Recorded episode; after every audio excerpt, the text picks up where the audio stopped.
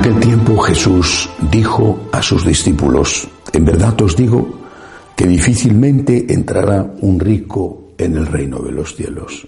Lo repito, más fácil es a un camello pasar por el ojo de una aguja que a un rico entrar en el reino de los cielos. Al oírlo, los discípulos dijeron espantados, entonces, ¿quién puede salvarse? Jesús se les quedó mirando y les dijo, es imposible para los hombres, pero Dios lo puede todo. Entonces dijo Pedro a Jesús, ya ves, nosotros lo hemos dejado todo y te hemos seguido, ¿qué nos va a tocar?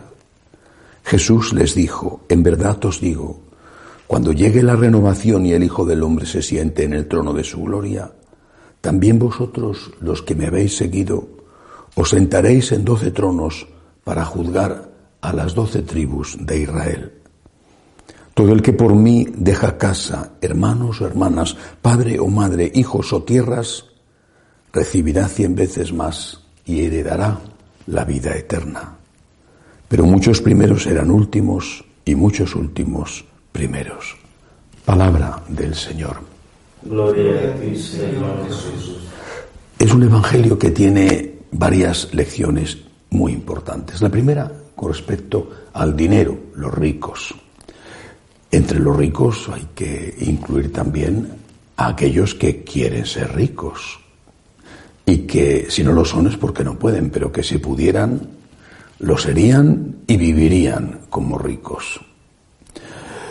Es decir, el que ha puesto en las riquezas su tesoro, porque allí donde está tu tesoro, allí está tu corazón. ¿Qué riqueza es la que tenemos que aspirar? La verdadera riqueza, la que no nos quitará nunca nadie, es estar con Dios. Y esta riqueza vale, es posible alcanzarla al margen de la cuenta corriente. Si tú quieres estar con Dios, entonces estás ya lleno de esa riqueza. Claro que desear estar con Dios, desearlo honestamente, implica vivir de una forma concreta, cumplir unos mandamientos, cumplir unas leyes morales, por ejemplo, no robar, no ser un corrupto, pagar los impuestos. Implica necesariamente para un católico lo que la doctrina social de la Iglesia llamó la hipoteca, que pesa sobre la propiedad privada, porque todo es de Dios. Y lo que tú tienes incluso ganado con el sudor de tu frente, también es de Dios. Y sobre esos bienes de los que disfrutas hay una hipoteca, la llamada hipoteca social, que implica necesariamente dar, compartir, ayudar a las personas que están necesitadas.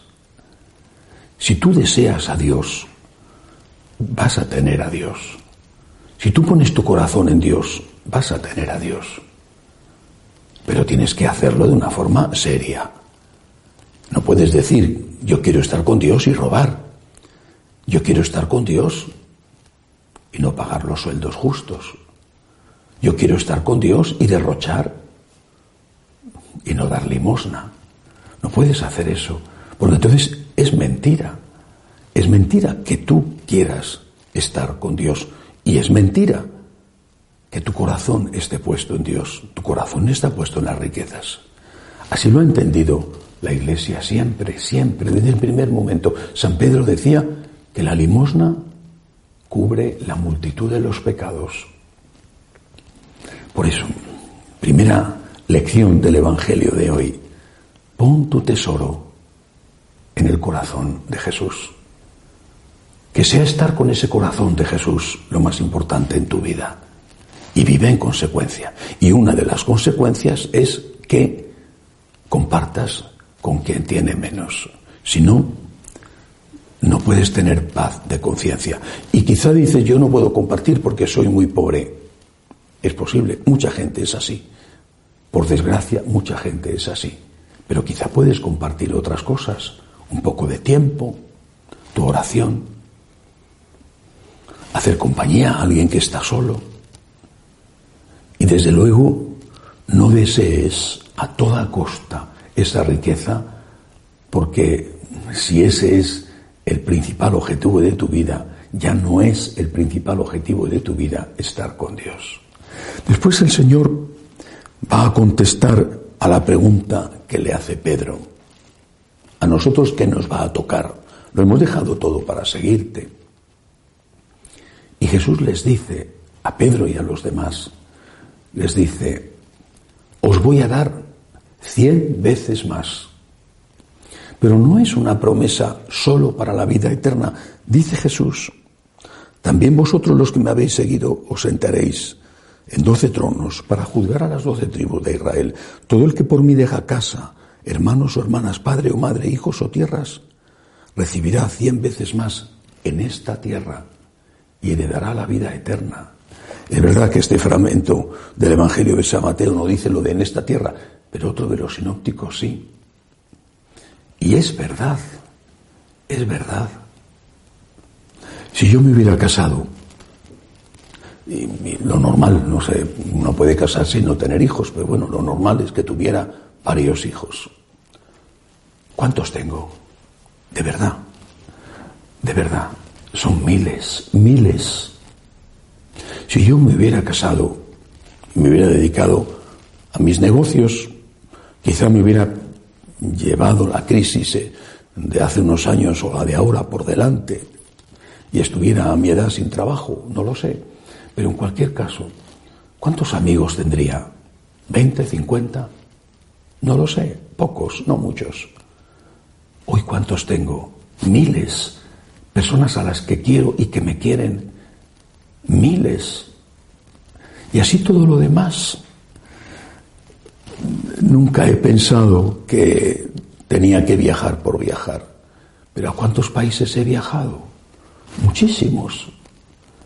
Y nunca lo he hecho por turismo, prácticamente nunca. Dios te ha prometido el céntuplo en esta tierra, pero no como lo prometen los hombres. No vas a tener más riquezas, vas a tener más paz, más alegría, más felicidad, más amigos, más hijos. Cuando he podido ayudar a alguien y gracias a Dios y gracias a la ayuda que me dan, he podido ayudar a muchos. Qué alegría tan grande, qué alegría tan grande la que he visto reflejada en los ojos de aquellos que recibían ayuda o la que he imaginado porque a veces no la he visto, porque no estaban a mi lado. qué alegría tan grande para mí. No tiene precio. Vale más que cualquier cosa. Cuando uno ama, y, y nadie es perfecto, cuando uno intenta amar con la gracia de Dios, qué alegría tan grande, qué vida tan llena, qué felicidad. Y esto aquí, en la tierra, y luego vendrá el premio gordo, el premio principal, la vida eterna con Dios en el cielo. Cuando Santa Teresa murió, sus últimas palabras fueron, por fin, ella que había escrito, muero porque no muero y tan alta dicha espero, muero porque no muero. Pues eso, cuando le llegó la hora, dijo, por fin, yo pienso igual que el Señor por su divina misericordia, tendrá perdón y misericordia de mí, me acogerá con Él y pienso, voy a estar con mi papá, con mi mamá, con la Santísima Virgen, voy a estar con Jesús. Qué, qué felicidad tan grande, qué dicha tan grande. Merece la pena, de verdad, merece la pena. El Señor es muy buen pagador. Quizá los hombres no, pero el Señor es muy buen pagador. Y ni un solo vaso de agua que se haya dado lo ha prometido Él a uno de estos pequeños que están evangelizando en su nombre, quedará sin recompensa. Es un buen pagador. Paga en la tierra con la alegría y paga después el mayor premio que es la vida eterna con Él en el cielo. Démosle gracias a Dios. Pongamos nuestro corazón en Él Que el principal objetivo de nuestra vida, desde que abrimos los ojos por la mañana, sea amarle, amarle, hacerle amar, amarle, agradarle, servirle. Que vivamos para eso. Naturalmente tenemos que trabajar, pero que vivamos para eso. Porque si lo hemos dejado todo para seguirle, Él es el que nos dará muchísimo más de lo que hemos dejado por amor, por agradecimiento a nosotros, que se lo debemos todo a Él y que todo debemos hacerlo por agradecimiento a Él. Que así sea.